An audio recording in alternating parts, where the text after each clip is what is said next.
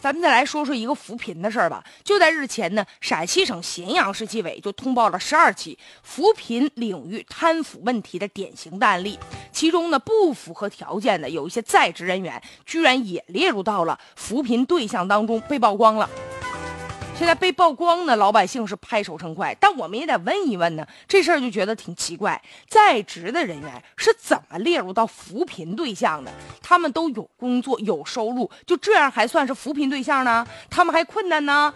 那那些没有收入的群众，那日子怎么过呀？要说这扶贫呢，要求的就是精准。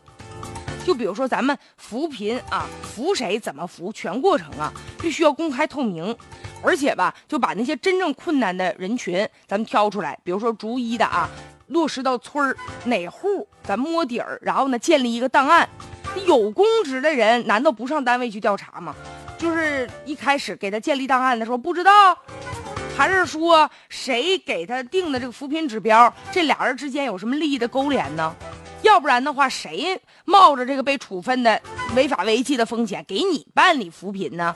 让你得好处啊？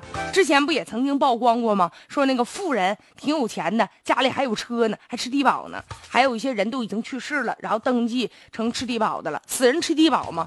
最终背后都有一些利益的关联。所以就这种扶贫吧，就没有那让那些真正困难的人摆脱困难，反而造成浪费了。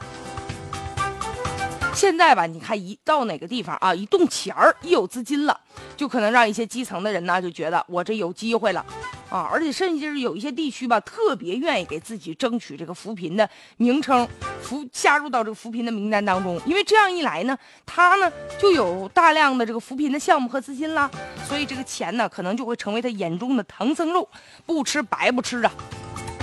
正是因为啊，这在职人员成为扶贫对象，才让我们看到说基层的干部是不是有的时候权力不受监督啊？而且吧，也应该进行公开。你像农村，谁家十里八村的啥样不知道吗？乡里乡亲是最明白的。所以你把这个情况一公示，如果发现问题，我们就可以进行举报嘛。所以确实啊，也是有个别的村干部暗箱操作呀，把这好处都给他那些亲朋好友了。